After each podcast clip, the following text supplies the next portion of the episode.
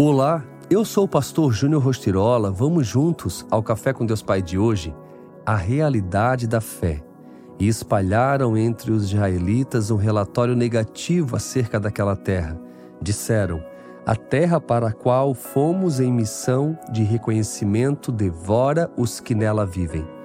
Todos os que vimos são de grande estatura. Números 13, 32. Você já deve ter experimentado a sensação de haver começado mal o dia, não é verdade?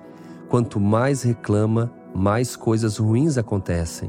Pessoas negativas se tornam um imã para as coisas ruins e tendem a superestimar o tamanho dos problemas. Ao colocarmos uma lente de aumento para enxergar as dificuldades, perdemos a chance de crescer com Deus na fé. Quando não confiamos, permitimos que o medo tome conta de nossas emoções. Nessa passagem, a Bíblia revela a visão de doze espias. Dez viram apenas o problema, não o poder de Deus, a quem serviam. Sabe qual foi o resultado? Não puderam entrar na terra prometida. Pessoas vitoriosas são como os outros dois espias, Josué e Caleb, que não negaram que havia gigantes na terra mas sabiam que eles eram pequenos diante do Pai. Portanto, entenda algo: não conquistamos pela força do nosso braço, mas pela fé em Deus. Quando agimos com fé, ampliamos nossos horizontes e temos acesso a oportunidades que até então pareciam inalcançáveis.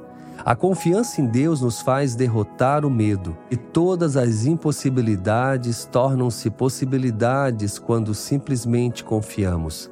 Saiba que crises são oportunidades de ampliar e amadurecer nossa fé.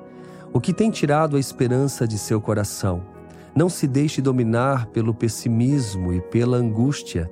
Talvez seus olhos físicos tenham visto gigantes, mas em Deus você pode visualizar a maior vitória da sua vida. Decida hoje em qual lado você vai ficar: do lado dos pessimistas ou do lado dos que têm uma visão de fé. Entenda que a fé não nega a realidade, mas crê que Deus é poderoso para transformá-la. E a frase do dia diz: Para quem tem fé em Deus, o impossível é temporário. A realidade da fé nos leva a realmente viver o extraordinário. Fica aqui o meu abraço, o meu carinho.